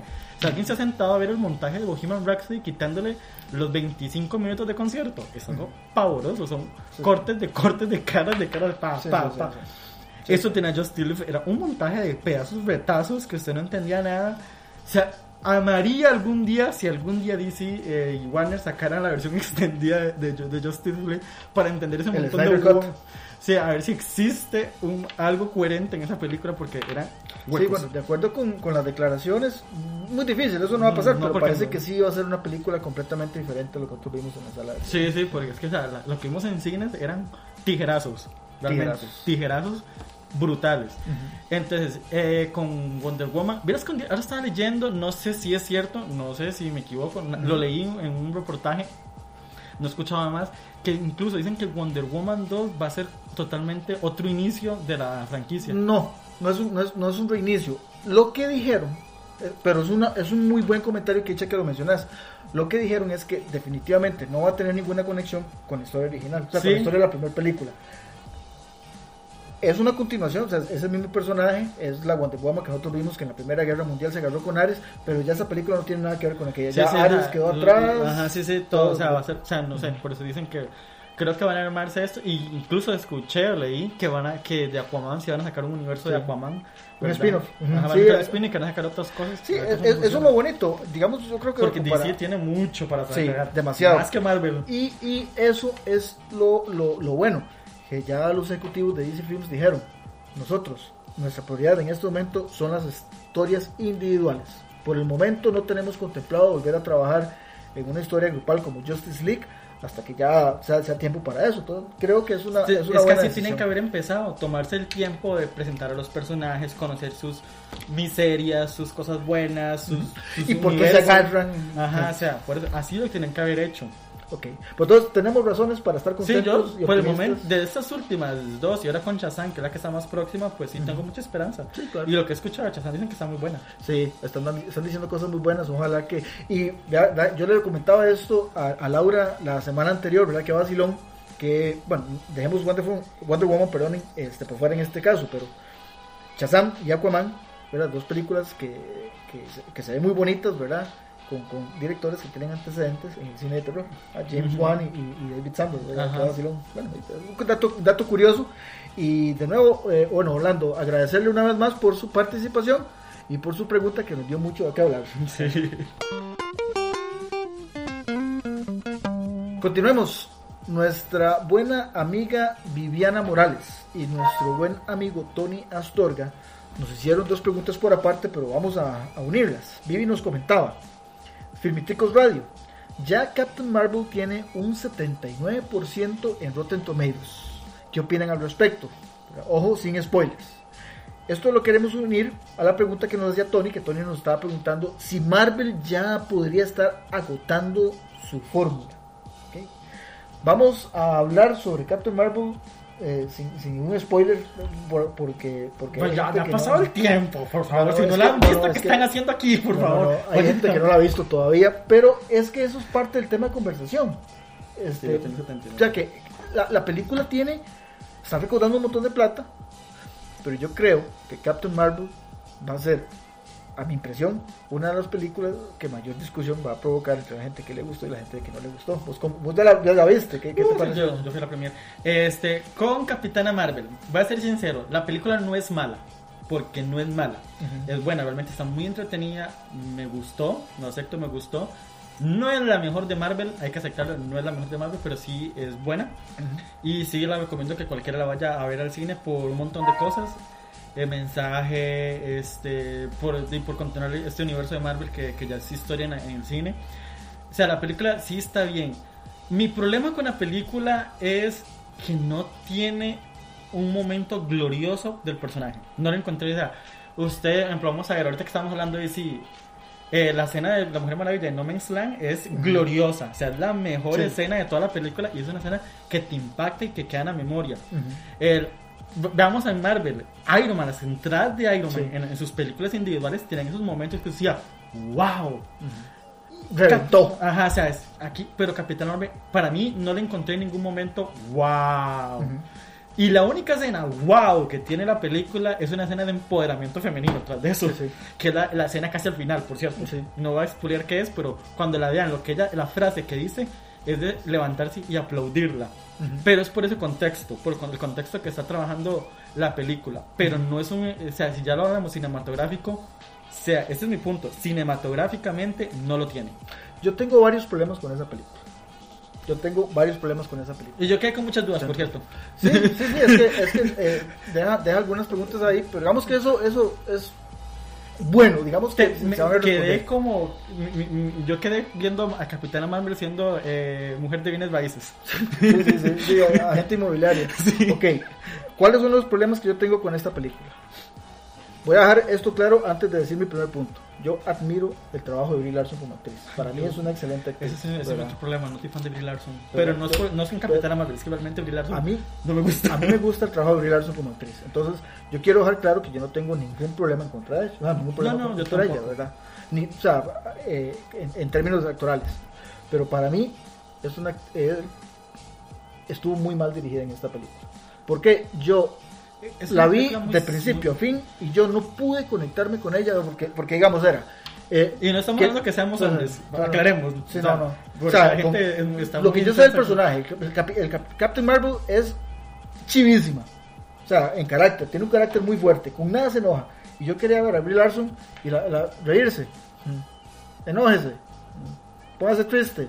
O sea, no, no me, no me, no me transmitió Sí, esas emociones que yo sí recibía del personaje en, en los cómics. Entonces, para mí estuvo muy mal dirigida.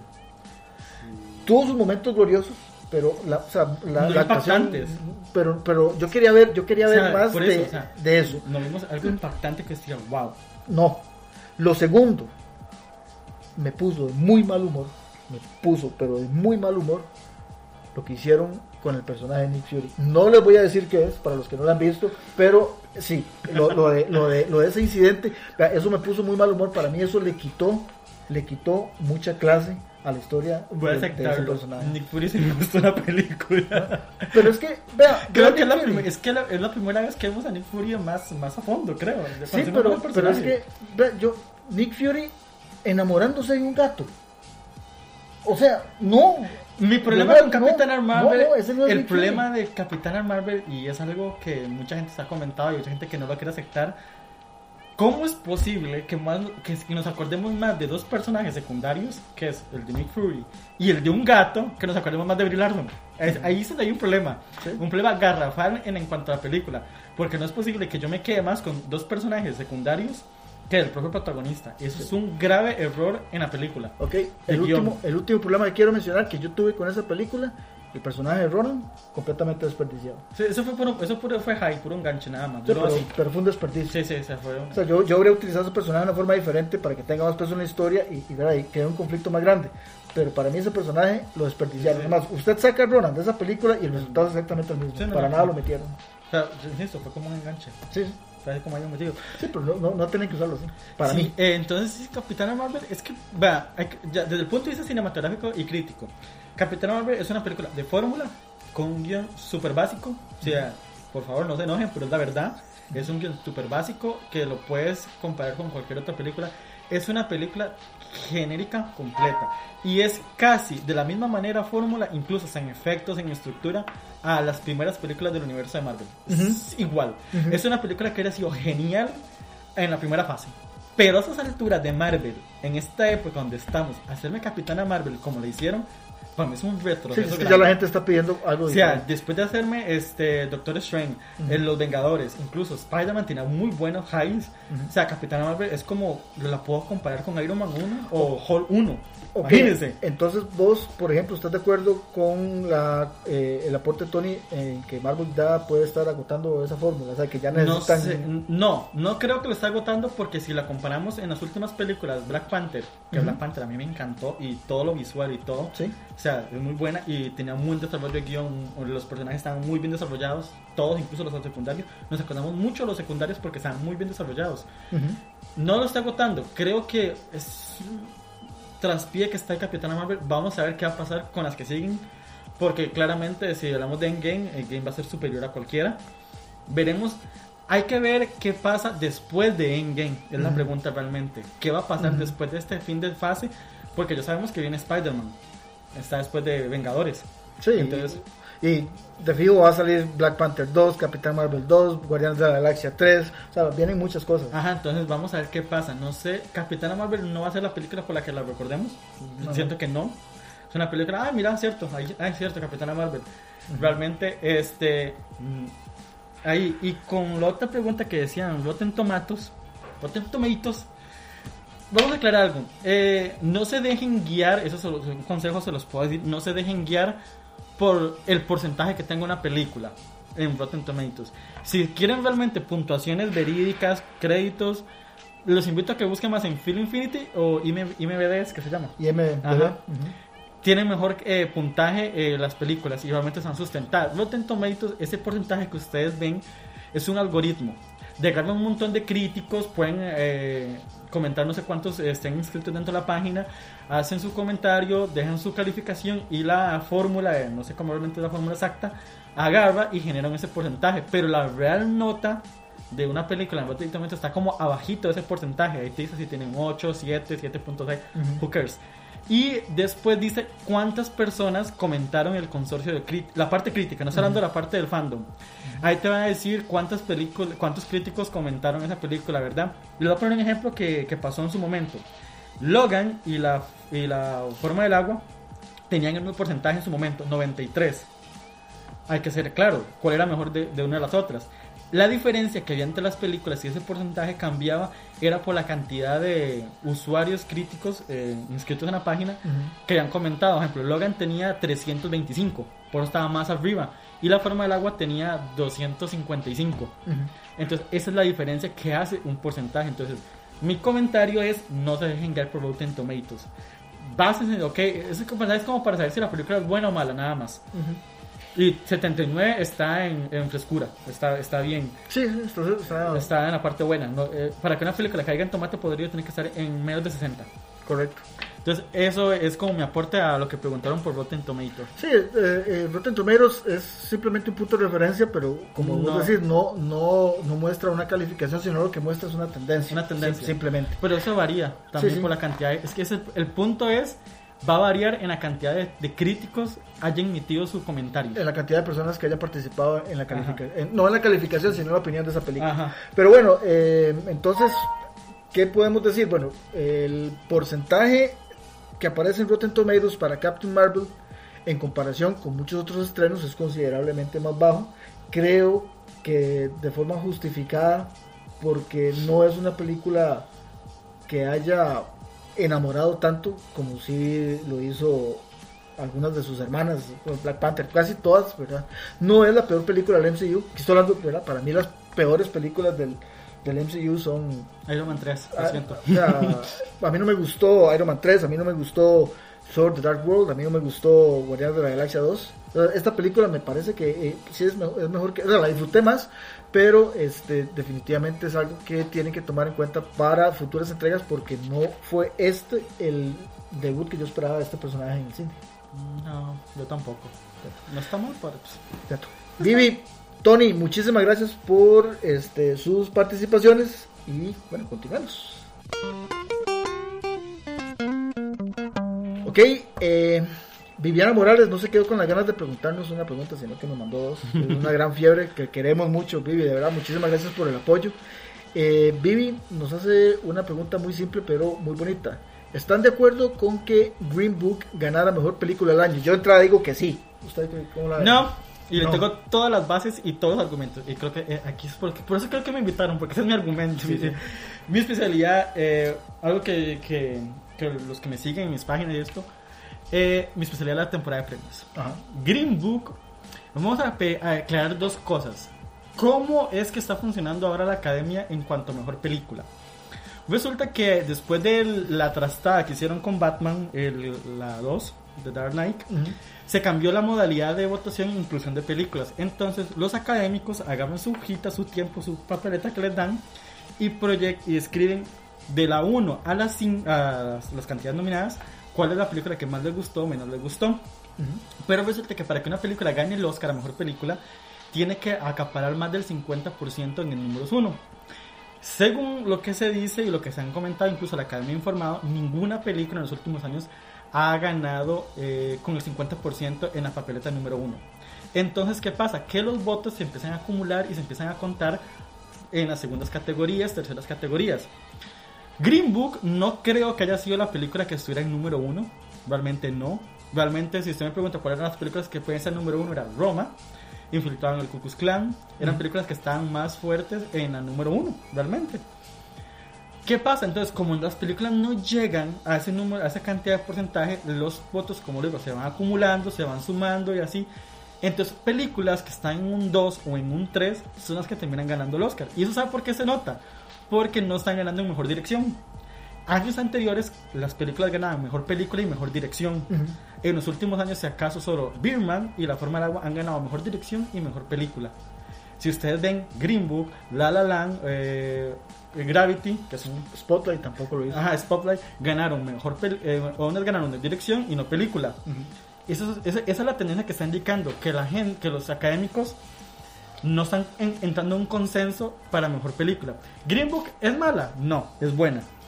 El problema de Green Book es que Green Book es una película clásica, es una película paseando mis Daisy 2. Lo hace, yo lo veo de esa manera. Hasta Spike Lee lo dijo. O sea, ¿cómo gané? Me ganó. Sí, pero, pero digamos, este, eso, es una película muy simple. Es una Green Book es una película muy simple. Es bonita, la pasas bien en el cine, la ves y te gusta. Te dice, ay, wow, este, la amistad y eso, y aquí y allá. Pero hasta la cara de Julia Roberts cuando, la, cuando dio el Oscar, ella se dio cuenta de lo que estaba pasando. Es una película de fórmula, hay que aceptarlo. Es una película de Peter Farrelly, o sea, no le podemos pedir más a la vida. Más bien, esto lo, lo que hiciera Peter Farrelly Green Book, creo que ya es mérito, porque Peter, eh, Peter Farrelly lo conocemos con la de Jim Carrey, la de los dos hermanos tontos, y el otro más tonto, o Irene la vaca y yo, o Loco por Mary. Ese es el director que ganó esta película, veámoslo. Sea, es un director que también hizo mucho. sí. Realmente, o sea, Green Book no es mala, se los, o sea, es una película súper disfrutable, súper encantadora, pero mi problema con Green Book es en la parte de guion. ¿Por qué? Porque estamos hablando de una película, a estas alturas de la vida, que una película me cuente de un hombre blanco, salvo un hombre negro, lo siento. Eh, Es que, digamos, eh, es una historia basada en la vida real. Pero la, la misma familia la desmintió. Pero, pero digamos, ¿qué, ¿qué fue lo que a mí me gustó de esta película? Para mí, digamos, no, yo disfruto mucho la parte musical de una cinta. Sí, a, o sea, a mí, a mí me gusta a mí me gusta mucho, ¿verdad? Cuando, cuando involucra elementos de ese tipo. Me parece que eh, Mahershala Ali sí, las actuaciones están sobre fue, fue, Eran o sea, fue algo espectacular lo que hizo, porque no solamente, digamos, interpretó muy bien el personaje, sino que se involucró mucho en aprender. Él, tomó clases de piano y todo, o sea, Sí, eso, sí, eso, sí. eso habla mucho del, de- del O compromiso sea, por que tuvo. o sea, Vigo Mortensen tomó un papel que nunca antes había tomado, o sea, eh, su acento, ¿verdad? su manera de hablar, su apariencia física, ¿verdad? sus interacciones con, con, con, el, con, el- con también fueron, fueron soberbias, me divertí mucho, me interesó mucho ver esa, esa conexión entre ambos, me encantó el diseño de producción, o sea, yo creí que yo estaba en los años 50, 60, cuando, 60, cuando, cuando, cuando, cuando estaba viendo la, la- cuando, cuando vi la película, la vi dos veces, este, me gustó mucho, me gustó mucho que retratara o que narrara esa problemática y que narrara algunas otras cosas, ¿verdad? Propias del personaje, con su sexualidad y todo, Pero sin problema es caer, que no- sin caer en vulgaridades. Sí, ¿Me el problema es que Es- no aborda. Mi problema de Green Book es No, que déjame, déjame decir esto, digamos, yo comparo, por ejemplo, yo, yo estaba viendo Roma, yo vi Roma dos veces, y hay cosas de Roma que a mí no me gustaron, o sea, que yo cuestioné algunas escenas en las que Cuarón mostró cosas y para mí las mostró sin ninguna necesidad, ¿verdad? Unas escenas en las que algunos desnudos ahí que yo dije, "Ah, pero o sea, eso, eso ¿qué, qué aporte tiene para la historia? Me, me explico. O sea, no es un sintón Green Book, yo sé que no es la mejor película de la historia, pero a mi humilde y muy modesto parecer, juntó muchas virtudes que al final terminaron produciendo un resultado que a mí me dejó muy satisfecho. Realmente la que tenía que ganar el Oscar era la favorita. O infiltrado en el Ku Klux Klan. Sí, esa, es- o sea, si hubiera ganado in- infil- infiltrado en Ku Klux Klan, yo, no me- yo no me habría enojado porque No. esa película es excelente. Es excelente. Era de, es de las mejores de nominadas. De hecho, en mi, en mi top del año, Green Book, este, películas nominadas a los que creo que la puse como en quinto o sexto lugar. Por eso. Porque yo mi problema con Green Book es que tenía. O sea, era una historia tan básica que no profundizaba en, en la historia que estaban contando. Eh, o sea, mm, mm, intentaba hablar de temas, pero no los profundizaba. Entonces quedan como muy por encimita. Al cambio, el Ku Klux Klan, te tiraba en la llaga la- lo que estaba contando. En su tono sarcástico de humor negro a los Spike Lee, la película te, te retrataba muy fuertemente la época y al final, ese amarre al final decía, esto que pasó en los, no sé cuándo fue Ku Klux Klan, en los 70, creo que fue, todavía en la época que estamos viviendo ocurre. Ujú. Entonces, eso me, me impactó mucho en el Ku Klux Klan. Sí. Y si me preguntan ya cinematográficamente, la película que tenía que ganar era la favorita. Es que la favorita era. Sí que es la favorita. Qué lástima. Yo, yo, vieras que yo quería ver a Spike Lee ganar el premio mejor director este año. Yo sentí que, que ese era. el- el- Sí, el- pero no, me quedo con no, no, me quedo con el crédito de mejor director de Alfonso Cuarón porque Roma es, es una espectacularidad increíble, la fotografía y los planos generales tan abiertos como lo, lo retrataba. Me gustó mucho. Sí, en la parte de dirección me gustó mucho. Sí, yo, yo, por supuesto que me siento muy orgulloso por, por Cuarón y por ser un director norteamericano, no me molesta, pero, No, no. pero me habría gustado mucho ver a Spike Lee.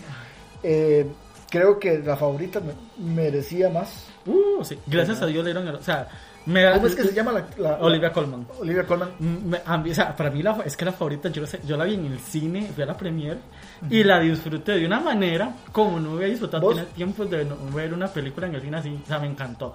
La química entre las tres actrices es, no, incluso hasta Nicholas Hoult lo era rescatado y lo era nominado, porque es que, la, no, es que la favorita, en serio, comunidad, si no han visto la favorita, véala. Sí. Eh, Regina King ganó el premio Mejor Actriz por Bill Street Talk. ¿Qué te pareció? ¿Te, te dejó contento eso? A mí sí. A mí, me, no sé, es que el problema es que con el, el blues del Beryl Street no la he visto. Estoy esperando que se estrene aquí en Ah, Costa Rica. ok, ok, ok. Entonces no, no, no la he logrado ver porque sí la quiero ver en el cine porque me encantan las películas de. Valle Jenkins. Y entonces estoy esperándola. eh, ya escuché comentarios de que si la van a traer a Costa Rica. Pues si no la traen a Costa Rica, voy a verla en, Hay que, hay que cuando- verla en alguna cuando- plataforma de streaming. sí. Eh, entonces vamos a ver qué pasa. Pero Vamos a ver qué pasa. Ok, bueno, entonces, sí y no. No, Vos- vos sí, no, no, yo sí. sí, no, no.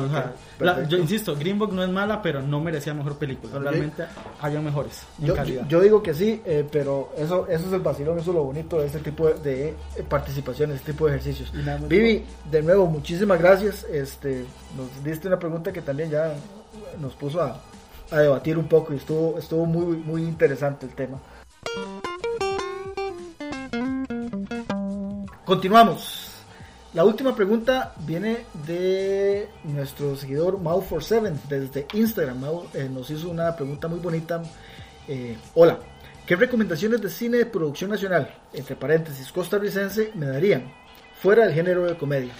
Yo este, voy a darte la palabra un toquecito. Yo, yo eh, me puse a investigar. Tengo que admitir que yo, por negligencia o, o- o- o por pereza, como quieran verlo, no he sido un seguidor tan acérrimo del cine costarricense como debería serlo. Pero me puse a investigar y encontré varias producciones ahí que me encantaron. Esta semana, digamos, a raíz de esta pregunta, quise, quise involucrarme y encontré varias producciones que me gustaron mucho. Vi Presos, vi Gestación. Eh, Pero es que, Presos en Netflix. ¿no? presos, sí, estuvo, estuvo- no, ya no, tuve que, tuve que hacer un chanchullo ahí por streaming para, para encontrarla, porque cuesta mucho encontrarlas. Estuvo en Netflix un Y- tiempo. sí, sí, sí, y bueno, creo que Gestación también. Presos y Gestación eh, son dos películas que, que vi, son del director Esteban Ramírez. Ujú. Y está grabando las otra. dos, las dos me dejaron como loco, como. Gestación Me, me me gustó, me gustó mucho. Presos- ¿Sabes por qué a mí me gustó Gestación? Las, las, las, dire- las Natalia, Actuaciones- Natalia y. ¿Cómo es el otro? Sí, la- la- las, hicieron sí, Teo, y, y, eh, las actuaciones tal vez son un poquillo básicas y, y- y la historia tal vez puede verse muy, muy, muy simple, pero yo rescaté mucho al final la calidad de, esas, de ese trabajo, digamos con los limitados recursos que hay para, para lo que son producciones aquí. Me gustó mucho lo que vi, Presos me encantó y tengo dos que eh, tengo ahí en mi to-do list. Puerto Padre, que es de Gustavo Fallas, y El Regreso, que es este de este madre Hernán Jiménez, Hernán Jiménez. desde- del año 2003. No las he visto, las voy a ver hoy si, si todo me sale bien, para tal vez ver si puedo incluirlas en, en la recomendación. Pero dentro de lo que es la lista de recomendaciones, yo voy a empezar por esas dos, Presos y Gestación, que son dos películas que creo que a la gente le va a gustar bastante. Sí, eh, hablando de cine nacional, bueno, yo sí he visto cine nacional. No, está bueno. Este, voy a hablar de, bueno, realmente, el, si estamos hablando de lo cómico, pues sí, tenemos Michael Jordan 1 o 2, no sé si van a seguir sacando 30 mil de esas películas, realmente son pésimas, pésimas, malas, no las vean, por favor. Ah, pues sí, yo digo, yo siento, yo soy un partidario de que hay que apoyar el talento nacional, pero el, talento nacional de calidad, por favor. Pero hay mucho mejores películas nacionales que la gente no las logra ver, no sé, no duran tanto tiempo. Es que el problema del cine nacional es que si una película no tiene buena taquilla en su primera semana, los, las- los exhibidores la quitan. Ujú. Entonces ya cuando usted se da cuenta no las puede ver. Este, realmente las mejores películas nacionales son de una directora mujer. Gracias Costa Rica porque sí Ujú. hacemos ese cambio. Se llama Hilda Hidalgo. Ella solo ha hecho dos películas, nada más como directora, pero son las mejores que se han hecho en Costa Rica. Una es una coproducción con Colombia llamada eh, eh, Del amor y otros demonios, basada en la, en la obra de Gabriel García Márquez. Ok. Se las recomiendo. Es una, es una película un poquito lenta, pero bueno, ya tiene un buen material que se llama este, este libro de Márquez. Y la puesta en escena es impecable, la fotografía. Incluso la película se estuvo haciendo en Estados Unidos y tuvo muchos reconocimientos allá. E incluso en varias universidades, eh, la misma Hilda Hidalgo lo comentó en varias entrevistas, la película se exhibió en universidades para forma- formatos de estudios universitarios de cine. Y hace unos dos años, sí, en el 2017 fue, sí, salió otra muy buena película, ella se llama Violeta al fin. Esa es más, más nacional, con una producción con México. Este, una impecable actuación de la protagonista, una señora adulta mayor, que, la que muchas personas se pueden identificar por las cosas que le suceden a ella. Eh, son muy buenas, se las recomiendo, Violeta al fin y De la muerte de los demonios. En Amazon Prime hay otra película nacional que es muy buena, solo que es en blanco y negro, que se llama Viaje. Viaje. Viaje, Ok. sí, es en blanco y negro sobre unos jóvenes que se conocen en una fiesta y se van a un viaje ahí. Es una película muy pequeñita, es, también estuvo en cines.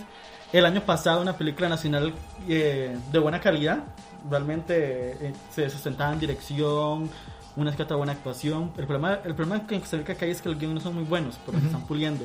Se llama El baile de la gacela. Este, bueno, y hablando de cine nacional, eh, a final de este mes, ahora en marzo y abril, está el Festival Internacional de Cine aquí en Costa Rica y se van a exhibir El baile de la gacela y Cascos Indomables. Esa película yo te la quería mencionar, de Neto Villalobos. Ajá. Ujú. Eh, no me, realmente Cascos Indomables no es, no está mal, realmente mi problema es en el guion, que hay unos, unas partes muy huecas. Pero, Sí, pero- ese es el cine nacional que yo por favor les pido, les recomiendo que vean, que apoyen ese cine nacional. No el, el cine que haga Teletica, perdón, ahí con Michael Jordan.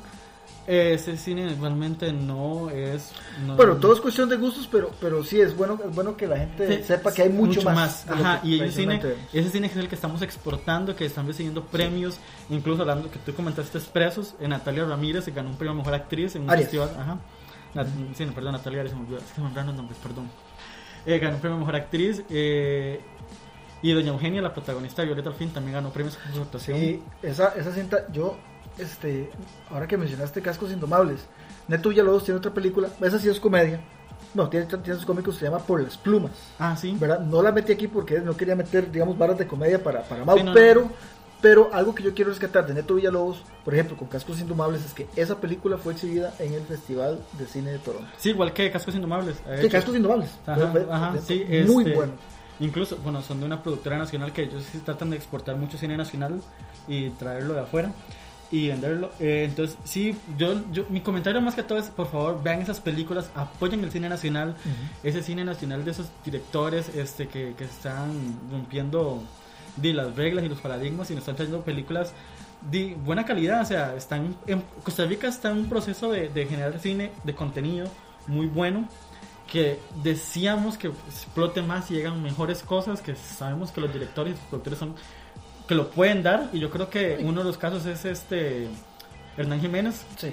que hizo re- el regreso después hizo entonces nosotros están muy, muy buenas y ya hizo una película en inglés creo que se estrena este año no sé no estoy seguro pero ya el, el chico escaló entonces es el cine que es las personas que tenemos que apoyar realmente ese cine que vale la pena Ah, Costa Rica tiene muy buenos actores.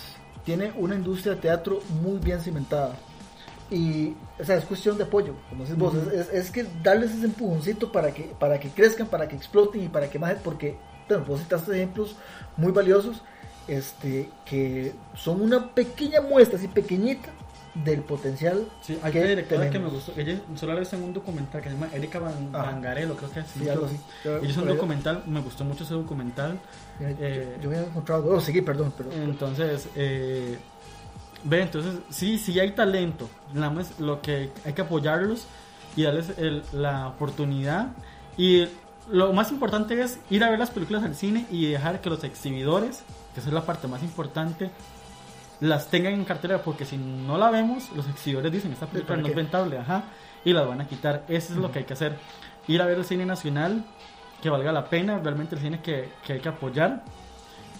Pues sí, no, eso creo que es mi comentario. Y sí, vean eh, De la muerte de demonios y Violeta al fin. Son mis películas nacionales preferidas. Ok, entonces. Hidalgo. Violeta al fin. Presos, Estación y perdón, la otra que mencionaste. Del amor y otros demonios. Del amor y otros demonios, basada en el libro de, De García Márquez. Perfecto. Mau, muchísimas gracias este, por tu participación. Otro tema que nos dio bastante, qué bonito, ¿verdad? De, de- de- Sí, Cine nacional, de qué hablar. que- Cine que- nacional, que cine costarricense, a, a mucha honra, con, Sí. con mucho orgullo. Ok, Jonar, el programa de hoy estuvo bastante entretenido, aprendí mucho, me divertí bastante. Eh, nosotros acá en Filmiticos tenemos la iniciativa semana a semana hacer una recomendación sobre alguna película, alguna serie, o alguna cosa que hayamos visto. Entonces, este, pues ya llegamos a esa parte. Empecemos con vos, ¿qué, qué, qué podemos recomendarle a Bueno, los esta amigos que nos escuchan? bueno, es que se pasó viendo cosas. Vamos a empezar con algo un poco loco. Eh, es el documental de HBO, L- Living Neverland. Por favor, nada más les pido que no me, no me maten, no me linchen. Fan de Michael Jackson. No estoy en contra ni a favor del documental. Para mí, yo lo veo desde un punto de vista documental, cinematográfico. Eh, es un documental muy fuerte, hay que aceptarlo. Las descripciones son muy explícitas de lo que hablan estos jóvenes, de adultos, eh, y también dicen por qué lo están hablando hasta ahorita. Mi punto es, no sé si es cierto o es falso lo que están diciendo y realmente no me interesa. Ujú. Yo lo o sea, digo desde el punto de vista cinematográfico. Ujú. Es un documental casi periodístico, testimonial. El director solo pone la cámara y deja que los persona- las personas hablen y comenten. Ajá. Ya si tú quieres creer o no quieres creer, es algo tuyo. Si eres fan o no fan del cantante, es también tuyo. O sea, y si lo quieres ver, pues véalo.